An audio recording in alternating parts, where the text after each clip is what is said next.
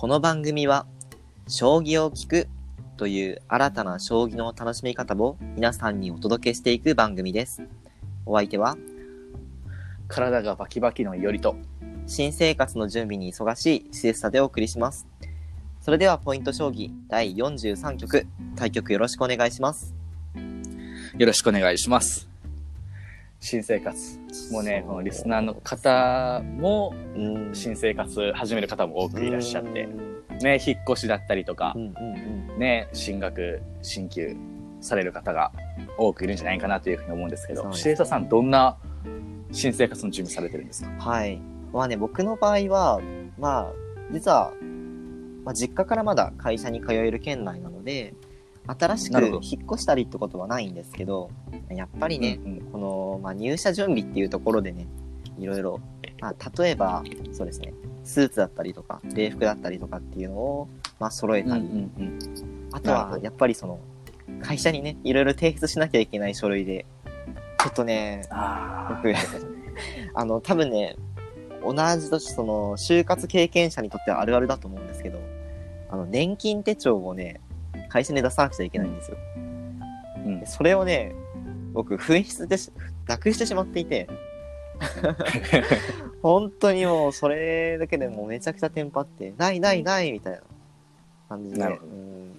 まあ、なんとかね、あの、なりそうなんですけど、まあ、なんとかなりますよ。はいそういうね、こ。の、なんとかならないことはないんで。このラジオ聞いてくださってる、まあ、これから就活するよって皆さんは、もし年金手帳ね、まだね、見つけて、まだなくしてなかったら、もう絶対そのままで、なくさないようにしましょう。はい。なくしたらダメ大変でした、本当に。まあ、よりくんもね、あの、体バキバキってことでね、あの新生活云々の前に、お体をお大事にという感じなんですけれども。そうなんですよね。ずっとパソコン触ってるんでね。同じ姿勢なんでずっなると。ほどね、確かにね。うん。もうね、この収録前もね、うんうん、動画編集してたんで、ああ、なるほど。体バッキバキで、ね、さっきちょっと、この、なんだっけ、工場取る前にね、の伸びしてて、うんうわーとか言って、なんか、伸びして体をね、できるだけ柔らかくしたんです寝起きなんかなと思ったけど、うんいや、全然そんなことうん言われましたねもう頑張ってたんです。うん。そう、LINE 返しましたよあ、ね。そうですね。確かに。返してましたよね。なんか、く、9時かなと思って、9時やったかなと思って、いや、僕は時間確認をする僕はその時寝起きだったんですけどね。なるほどな。僕はもうがっつり起きてました。ちょっと頑張らないといけないですね。社会人としてね。そうですね。もう新生活始まるということで。まあ、ワクワクの面もあり、うん大変なところもありとということで、皆さんまあ、新しい挑戦とかね、僕も一応、新年度に向けて新しい挑戦をうんうん考えてるんで、なるほど。またね、ポッドキャストでお話しできればとはい。思ってます。はいと。いうことで、今日はい、今日はですね、えー、まあ、新しい世界への挑戦というか、まあ、一種大きな、こう、なんでしょう。まあ、自分のね、あの、ななんていうのかな、こう、なんていうの、決断をね、大きくされた方がね、まあ、皆さんご存知だと思うんですけれども、いらっしゃるので、まあ、その方の決断と、まあ、それから、まあ、他にも、騎士の方でそういうことをした人がいたのかっていうところにお話を、フォーカスを当ててお話ししていきたいと思います。そして、その方というのが、皆さんご存知、藤井聡太二冠ですね。えー、まあ実はね、もう2月中旬ぐらいには、もう皆さんご存知だかと思うんですけれども、えー、まあ藤井聡太二冠が、まあ1月末をもって、まあ、高校、通われていた高校を、えー、まあ自主退学されたということで、えー、まあかなり大きなね、ニュースで、ワイドショーなんかにもね、取り上げられていましたよね。うんうん。そうですうんね。まあ、僕としてはもう普通に、まあ高校までは行くのかなって思ってたんですけど、なんかね、その前からいろいろお話ししたら大学進学はしないみたいなこともなんかちょこちょこ言われてて、大学は行かないのかなとか思ってはいたんですけど、まさかね、この高校をね、自主退学されるという僕も結構衝撃なニュースでして、確かにね。しかもその、ね、まあこれ、まあ賛否両論というかね、分かれてくるところなんですけど、しかもね、そのタイミングっていうのがね、あと、本当に1ヶ月とかっていうところで、ですよね。まあ、学とか、やっぱりそれすごくインパクトのあることだったなとは思うんですけれども、まあ、ただね、こう、普通であれば、まあ、さっきちょろっと言ったように、賛否両論というふうになるところだったんですけれども、はい。意外と言っても失礼かもしれないですけれども、結構皆さん、こう、好意的にというか、まあ、あまりワイドショーなんかを見ていても、まあ、こう、まあ、その道でね、もう自分の道を見つけてる人だから、まあ、頑張ってほしいっていうような、まあ、好意的な意見っていうものがすごく多かったなっていうふうに。僕は感じたんですよね。まあ、今回、藤井二冠っていうのはすごく注目度のある方でしたので、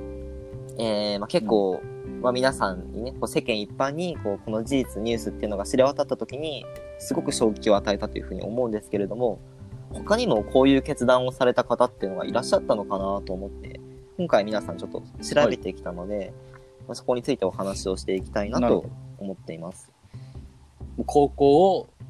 自主退学、うんとか、まあ、っていうか、まあ、そもそも高校進学しなかった。そうそうそうそうそうそう。なるほど、なるほど。まあ、大学進学ではないっていうことですよね。そうそうそうそう押してない棋士っていうことですよね。はい。えーということで、えーまあ前にもね、このラジオの中でお話をさせていただいたことがあるんですけれども、えうん。ーとですね、なんだったかな。え、3人の兄たちは頭が悪いから東大に入ったっていう名文句をね、かつて紹介したことがあったんですけれども、有名有名のな。セリフ、もう超有名セリフですよゆね。りくんちなみにこのセリフ、どなたが言ったかはご存知でしょうか？わ、かりますよ。はい。わかります。そうですね。えーまあ、米長国を、まあ、衛生規制ということで、えーまあ、将棋界ではね、かなり有名な方ですし、えーまあ、会長職、日本将棋連盟の会長職だったりっていうのも、うんまあ歴任されて、えーものすごい実績のある方でした。えーそして、まあ、この米長先生が、えーまあ、その先ほどのね、えー兄貴たちは頭が悪いから東大に入った、なんていう、こう、ちょっと皮肉というかね、えーまあ、結構インパクトがあるね、セリフですちょよね。っとここだけ切り取ると、なんだ、この人は勉強してこなかったのか、なんていうふうに思われる方も多いんじゃないかな。もしくは逆に、兄貴たちにちょっとなんか嫉妬じゃないですけど、こう、そういったね、まあね。うんうんうん。ものを持ってたんじゃないかっていうふうに思われる方も多いのかなと思うんですけれども、まあ、実はというか、まあ、そういうことではないんだよっていうエピソードも、まあ、いくつか調べると散見しましたので、今回ちょっとご紹介させていただきたいなと思います。えー実はですね、はいこの米長邦夫先生という方は、大学に実は行かれてる方なんですよ。しかも、えーまあ、プロ棋士になるのが、まあ、えー19歳だったか20歳だったかなっていうぐらいだったんですけれども、はい。実はそのプロ棋士になる前の奨励会三段の時に大学に入学されてる方なんですよね。ほう。で、しっかり卒業もそうですそうですされてる。しかもその行かれた大学っていうのが皆さんご存知中央大学ということでめちゃくちゃね有名とか名門というかねな大そう学でですね。法、うんうんうん法学部が有名のね、そうですところですもんね。東京にある。なんで僕この事実知った時にあれじゃあなんでさっきのようなね名門句というかあれを言ったのかなっていうふうに、うん確かにちょっと思ったんですけれどもそうですよね。まあ、ちょっと考えてみたら、やっぱりプロ棋士になるっていうのは、もう全国から、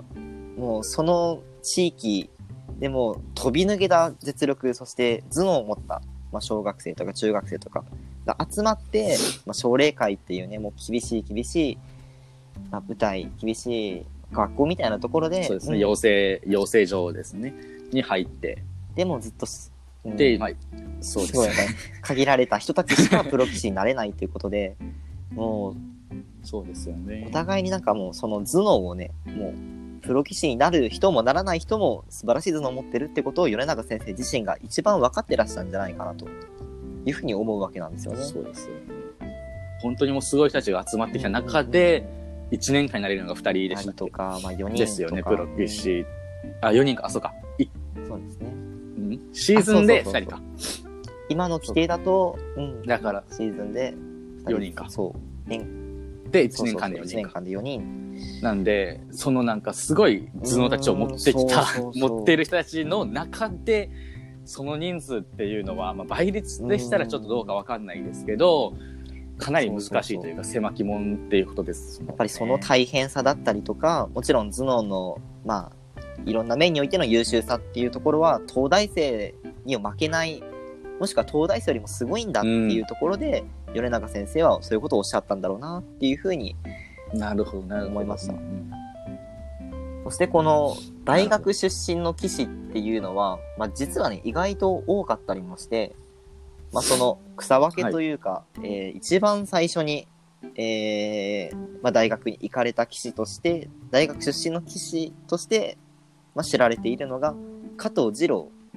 九段、名誉九段という方がいらっしゃるんですよね。はい。なかなか、まあ、オールドファンというか、かなりコアなファンの方しか知らないお名前なんじゃないかなというふうにも思うんですけれども、実はこの加藤先生は、A 級まで上がられた、めちゃくちゃ実力者だったんですよ。ただ、その A 級から、まあ、落ちてしまった時に、潔くうん。引退。しかも38歳っていう年齢で引退をされた棋士なんですよ。で、その後は、なんか、そうそうそう。めちゃくちゃね。いわゆる散り際の美学みたいな感じですかね。うんうんうん。で、まあその加藤先生38歳でもう引退されてしまったんですけれども、その後、将棋連盟の会長だったり、副会長だったりっていうのをまあ歴任されて、あとはまあいろんな本だったり、それからまあ観戦記、まあ将棋の、えー対局をまあ盤のそばから見てこう書いていくっていう、記事にしていくっていう観戦記の、えー執筆をされたりとか、あとはもうすごく弟子のね、えー方々も有名な方がすごく多くて、えーまあ、そういった現役の期間よりかも引退した後の活動っていうものがやっぱりフォーカスされた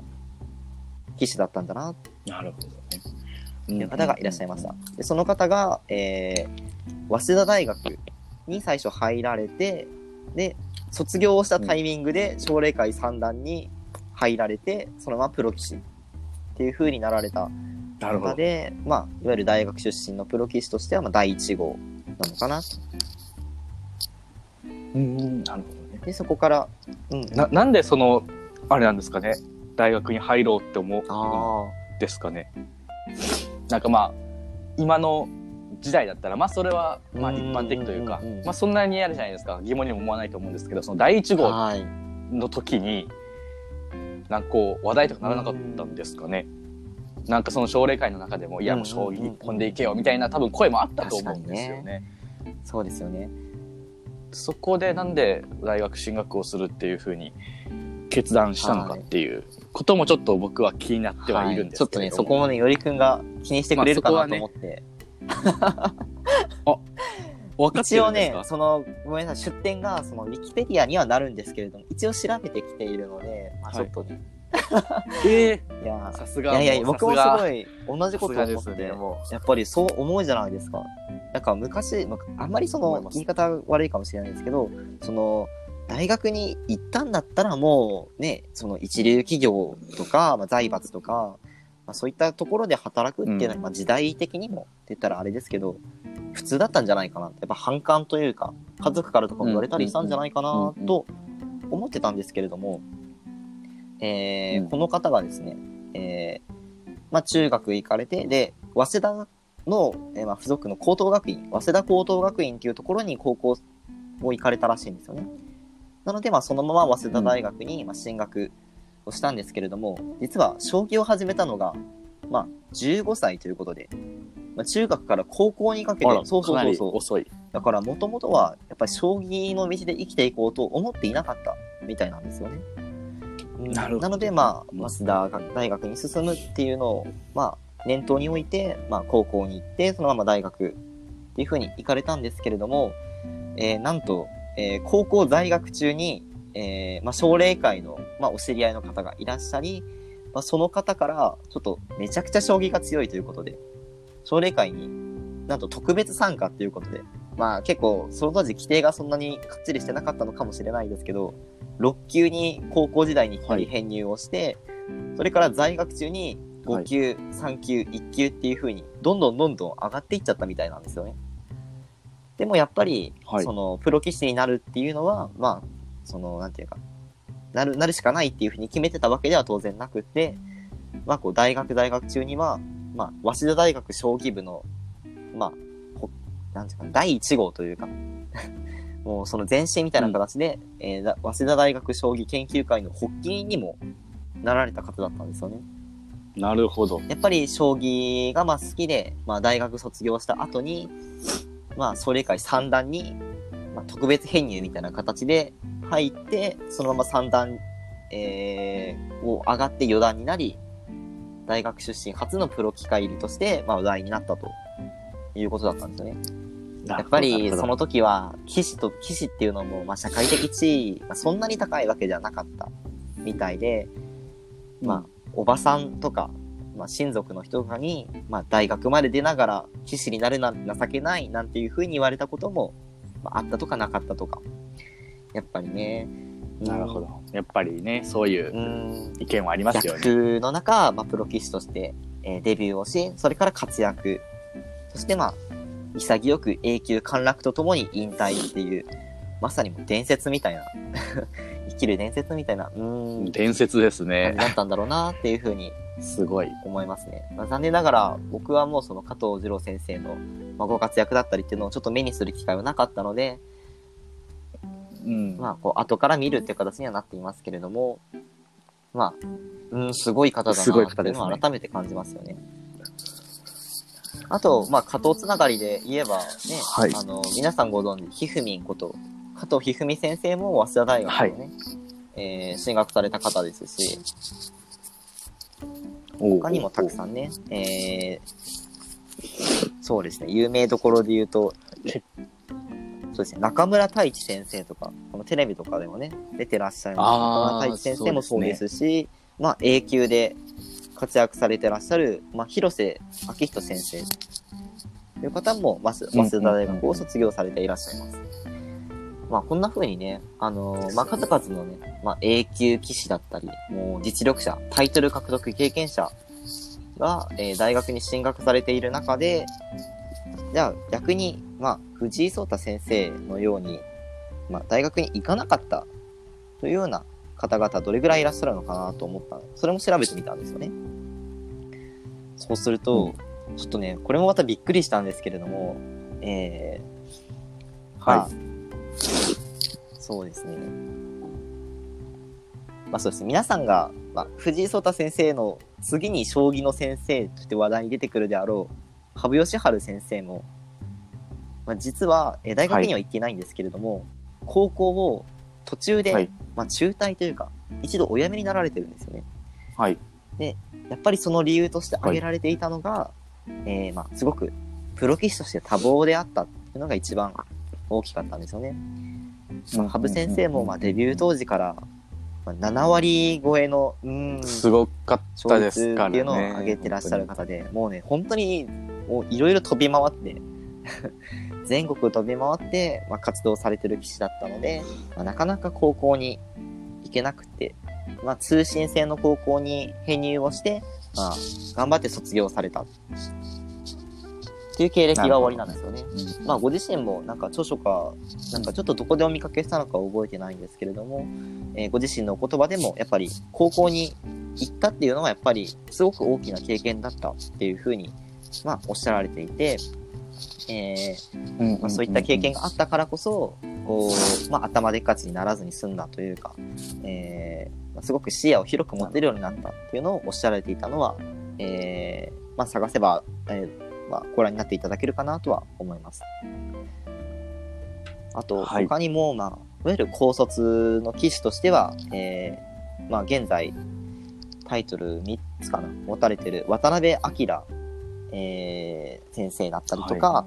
えーまあ、タイトルをいくつも獲得されてらっしゃる、まあ、振り飛車党の、えーまあ、総帥と言っても過言ではない、まあ、久保利明先生。それから、まあ、永世名人っていうね、こうタイトルというか称号を持たれてらっしゃる中原誠先生だったり、谷川浩二先生、そしてはい森内俊之先生、もうここら辺のお三方も、将棋界、はい。もう詳しい方、もしくは詳しくない方でもお名前してらっしゃる方だと思うんですけれども、これらの人も皆さん、まあ、高校卒業されてそのままプロとして活躍されてらっしゃる。っていう方々になります。うんうん。やっぱりなんで、ここら辺の名前を見ると、ど。その、まあ、もしかしたら時代な、そういう時代だったのかもしれないですけど、やっぱり大学に行かずにプロ棋士で頑張るっていうのが、まあ、美徳ではないですけど、こう、普通だったのかなとも、ね、そう。うん、そう見えてしまいます、見えますね。うん。だし、うんうん。なんならもう、その中卒っていうのも珍しくなくって、えー、例えばですけれども、えー、まあちょっと、その昔の棋士というか、まあ最近引退されたんですけれども、まあ田丸昇先生っていう方がいらっしゃったんですよね。結構コアなファンの方ははい。ご存知かなと思うんですけれども、えーこの方は、えー米長、先ほど出てきた米長邦夫先生の弟弟子に当たる方で、まあ、米長先生と一緒に、はい。こう、師匠の、その当時の師匠のお家に住み込みで将棋の勉強をされていたらしいんですよね。で、えーうんうん。まあ、その師匠からは高校に行かないで将棋の勉強をすれば将棋が強くなるよっていうふうに言われる反面、その兄弟子の米長先生からは、まあ、高校ぐらいは出てた方がいいぞと。そうすれば、まあ、どんどん視野が広くなるし、将棋も、まあ、きっと強くなる。巡り巡ってお前の力になるぞっていうふうなこうお言葉をいただいて、こう板挟みにあった時期もあったみたいな。うーん、なかなかね、こう、本当に人によってやっぱり考え方が違いますし、まあ、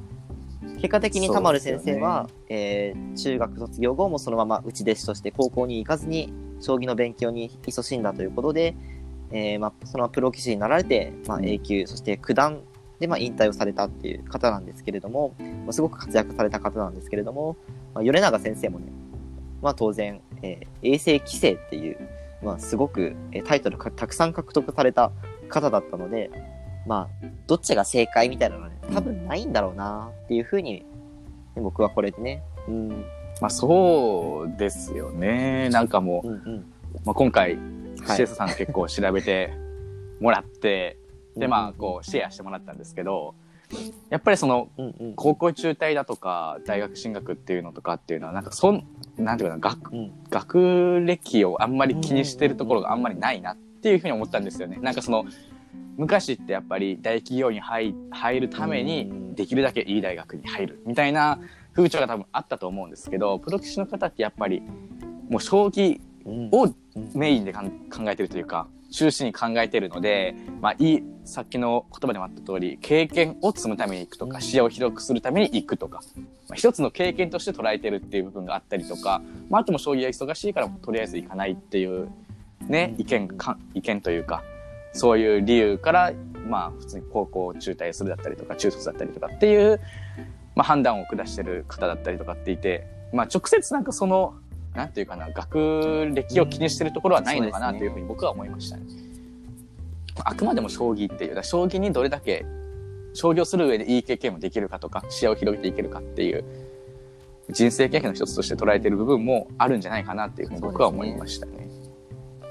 まあ結果ねどっちに転んでもどっちに転んでもっていうかどっちの選択をしても結果を出して。ますからね皆さんも。うんすごい結果を出されてるので、もうね、もう正どっちが正解っていうこのポッドキャストでも言えないうん。ところですからね、僕らも、いやー、そう僕らもちょっとわかんないですからね、その将棋界だけではなくて、別にね、高校卒業しただけでも成功されてる方もたくさんいらっしゃいますし、大学を卒業しても成功されてる方いらっしゃいますし、それはもう本当にバラバラなんで、どっちがいいっていうのは言えないですけれども、まあ、比較的大学に行くってなったら、かなりいい大学というか、まあいい大いわゆる、学というか、ね、そうそうそうそ有名な大学に進まれてる方が多いっていうのは印象的ですよね。う。はい。ちなみに、まあさっきうんうんうん中学校卒業されたとか、まあ高校中退された、まあ高校まで行かれたっていうことをお話聞いて、でも大学も進学された方、ね早稲田大学の方を聞いたんですけれども、逆にその、最はいはい終学歴というんですかね、院まで行かれた方っていうのがいらっしゃるんですか？またね、これも調べてきたんですけれども、えー、さすがいやいやでいやいやいや。す。さすがでです。もやっぱり、本当にいろんな方がいらっしゃったので、なかなか、でも大学院まで行かれる方っていうのも、まあ最近は結構、ね、増えてきたというか、まあ、もともといましたけれども、少ないのかなって、いないのかなって思ってたんですよ。そしたら、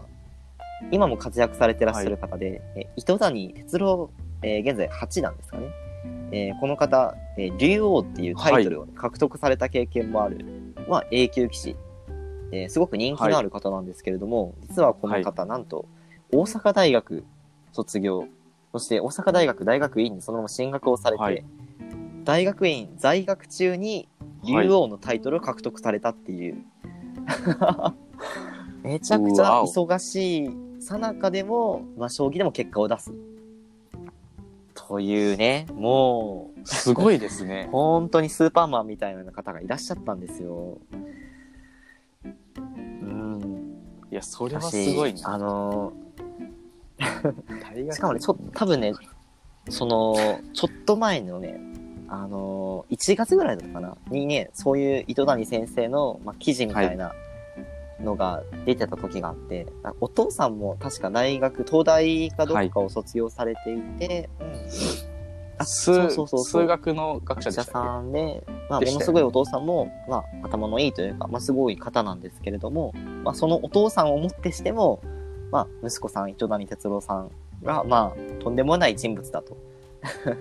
息子ながらに驚嘆したっていうような。記事がまたありましたので、ぜひ皆さんそちらも探していただきたいなと思うんですけれども、まあ、あ、本当ですか？どうでした？僕も読ませていただきました。はい。い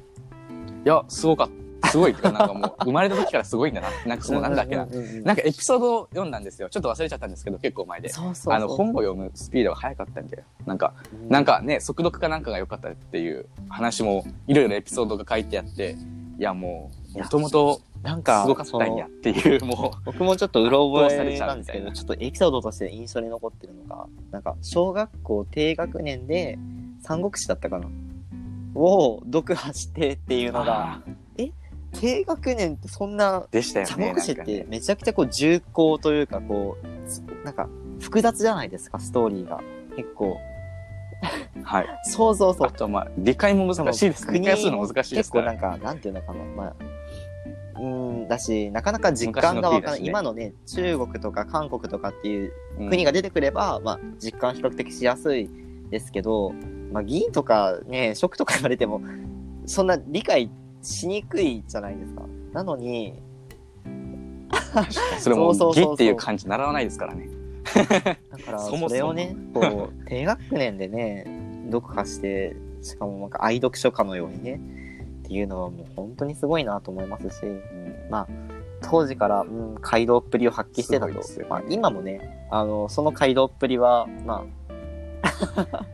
将う今もで、もそうですし、まあ、それ以外でもも活躍されてらっしゃいますけれども、うん、お話がう、とても、そうですよね。もう将棋、うん、面お白い。話そうですね。お話面白いし、うんうんうんうん、将棋普及の面でもね、かなり積極的にね、取り組まれてる方なので、すごいな、ぜひ皆さん。ん、あの糸谷先生のね、ご存知でない方は、今すぐね、目の前のパソコンで調べていただいて、スマホで調べていただいて、すごく愛らしいルックスと、あと、お話がとてもトークが軽妙で、そしてなおかつ、スイーツがお好きっていうの面白いですね。もう、うんこの情報はね、絶対押さえておいた方がいいです。あそうと猫 そうそうす猫好きですよ。みんな大好きすぎてね、もうどんどん糸谷先生の話で広がっちゃいそうなんで、また、いやもう本当そう、にそうもう沼にはまっちゃいますよ。もう抜けれなくなりますね。うん。あの、あの面でね、白さはやばいもう一人ね、ちょっと紹介したい方がいまして、えー今出た糸谷先生は、大阪大学の院をね、行かれた方だったんですけれども、まあ、まあ、西のね、はい。半まあ、大阪大学ときたらやっぱり東のね、まあ、東京大学じゃないかということで、まあ、東京大学の、えー院に行かれた状態で、まあ、奨励会三段リーグを突破し、プロ棋士になられたという方も実はいらっしゃいます。すごいですよね。うその方が、えー谷合弘樹、まあ、今、四段ということで、谷合弘樹先生。えーこちらの方は、なんと、まあ、奨励会の三段リーグも、まあ、年齢制限があるというお話を前に何回かさせていただいたと思うんですけれども、まあその年齢制限ギリギリでうん突破された先生で、まあ、27歳でプロ棋士になられたっていう、まあ、この方も結構異色な経歴をお持ちなんですよね。はい。そしてなんと、三段リーグ在学中、そしてなおかつ、えー大学院在学中に、えー本を出筆された先生でもありまして、えーなんと人工知能とか AI とかに関する、まあ、本を、まあ、出されたという、まあその分野でも、まあ、すごく功績のあるというか、こう、実力のある方ということで、もしプロ棋士になれなかったら、えーまあ、その道でそう。まあ、AI の研究職で食べていこうと思ったって言ってるぐらいには、まあ、やっぱり、まあ、その方その道が、えー精通してらっしゃる方というか、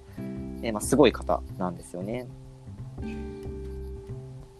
あ、そうそうまあ言ったらそう。そうそそうのプログラマーっていうかエンジニアみたいなところで、まあ、活躍されていてすごい、まあそうですね。キャリアをうん。持たれてるまあこの方もね。ものすごいこれからの活躍も期待がされてる方ですしもしかしたらもういわゆる将棋プログラムとかにおいて、まあ、第一人者としてもうプロ棋士として指しながら、コンピューターソフトでも強いものを作るっていうこともやっちゃうんじゃないかなと僕はちょっと期待もいやー もうなんかスペック、そうなんですよねスペックが高すぎて。そうですね。あと例えば、あその院に行かれたというわけではないんですけれども、他にも有名な大学を卒業されてる方たくさんいらっしゃいまして、えー、まあ、僕たちのね、地元、宮崎県ご出身のまあ山口恵美奈女流の方も、えー、女流1級かな？女流初段かな？ちょっとごめんなさい。ここは、えー申し訳ないんですけど、1級ですかね。一級じゃない山ですか、口先生も、はいまあ、京都大学にえーまあ、行かれた方で、えーまあ、そうですね、文学部を卒業されたという方で、ものすごいですよね。で大学に行きながら、まあ、女流棋士としてもまあ活躍をされて、まあ、いらっしゃったということで、今結構、うん、そうですね。そうそうそうそうそう。今もね感染執期みたいなの書いて筆の作業というかね、結構、あの、いわゆる将棋連盟の、かモバイルみたいなので、その観戦記誰が書いてるのかっていうのを見ることができるんですけれども、まあ、それとかにすごくよくね、山口先生の名前を体験することが多いので、えーまあやっぱり、まあ、それぞれのねね分野というか得意分野でね、活躍されてらっしゃるんだなっていう風なのを体験することができますよね。うんうんうんうんうんうん。はい。ということでね、ここまでね、もう、本当はいにノンストップでお話をしてまいりましたけれども、もうね、すごい方の名前がね、もういやー本当にね。今回も出まくりでしたよ。まだまだまだまだたくさんね、お話しすることはね、あったんですけれども、まあ、皆さんにね、ご注目というか、まあ、気になった方、気になった大学、自分の出身大学の方とかでいるのかなって調べていただくのもまた面白いのかなと思いますし、うん、そう今後ね、他にも、うんうんうん、他にもね、えー、まあ、中学卒業してもすぐプロ棋士になって、その道一本で頑張ってるっていうような方もどんどん出てくるかもしれないですし、もしくはまたまた、はたまた、えーはい。まあ、ハーバード大学卒業みたいな、そういう方もね、もしかしたら現れるかもしれないので、ぜひ皆さん、えーそういったところにも、それはい。けるあれですか海外から、ね、あの、アメリアメリカ。もちろんハーバード大学に、ね、行かれて、もしくは、もしかしたら、カロリーナさんのように、何か漫画家なんかでね、将棋に興味を持って、女流棋士やプロ棋士に、まあ、あなるほどね叩いたっていうような人も現れるかもしれませんので、なるほど。ど。まあ、不可能ではない。将棋界何が起こるか分かりませんからね。ということで、えーまあ、すごく僕たちもね、楽しみにしつつ、また何かね、えー面白い話を見つけましたら、皆さんに報告させていただきたいなと思っております。というわけで、はい。えーまあ、今回ね、えーまあ、騎士と学歴ということで、まあ、僕たちが語るのもね、ものすごく失礼な話かもしれませんけれども、まあ、かなりね、そうですよ上から目線というか、何様だっていうでもすごく面白いね世界だなというふうのを改めて面白いことができましたし、ちょっと今回、うそうですね。将棋と教育っていうのはね、かなりスポット当てられてる部分ではあるので、やっぱりそういうも、ん？そういうもの、教育と将棋をうん話していくってなると、やっぱり学歴っていうのもね、やっぱり注目されたりとかするので、まあ皆さんもね、ちょっと気になる部分ではあったんではないというでしょうか。ことでね、えー次回はですね、えー、まあ、ちょっとね、やりたいことがあるんですよ。はい。ちょっとね、ゲストをね、やりたいこと。もうこのポッドキャスト、ポイント将棋初のゲストをお呼びしようかなと思っていて、えー、今回お呼びをするのが、えーまあ、僕たちのね、ポイント将棋のアイコンを作ってくれた、しげきくんという方に 来てもらおうかなと思っています。で、まあ、はいこの方の紹介軽くしておくと、えーまあ、僕たちのね、まあ、同級生というか、まあ、高校時代からの友人で、えーまあ、現在はまあ大学生として、えーまあ、大学生なんですけれども、まあ、今度ね、僕たちと同じ学年なので、まあ、卒業して、まあ、それぞれの道に進まれるということで、まあ、いい機会だなと思い、まあ、そしてまたこのポイント将棋のアイコンを作ってくれた経緯だったりとか、あと僕たちが始めるって聞いた時にどんな風に思ったのかなっていうのを、ちょっとまあ、インタビューじゃないですけど、まあ、座談会、同窓会みたいな感じですね。っていう感じでお話を進めていきたいなとなるほど。思っています。なるほど。次回のポッドキャストはプロフェッショナルの名前は バンバン出てこないという回。はい。あ、もうかなり緩くカジュアルなね。ちょっと、ね、今回のお話、ちょっとごめんなさい。早口でね、進んじゃったかなーって思っちゃったので、まあ次回はね、もうちょっとゆっくりな感じで、気楽にまた聞いていただけたらいいんじゃないかなと、はい、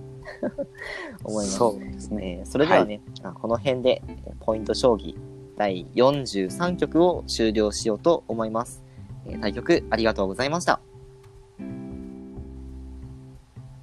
ありがとうございました。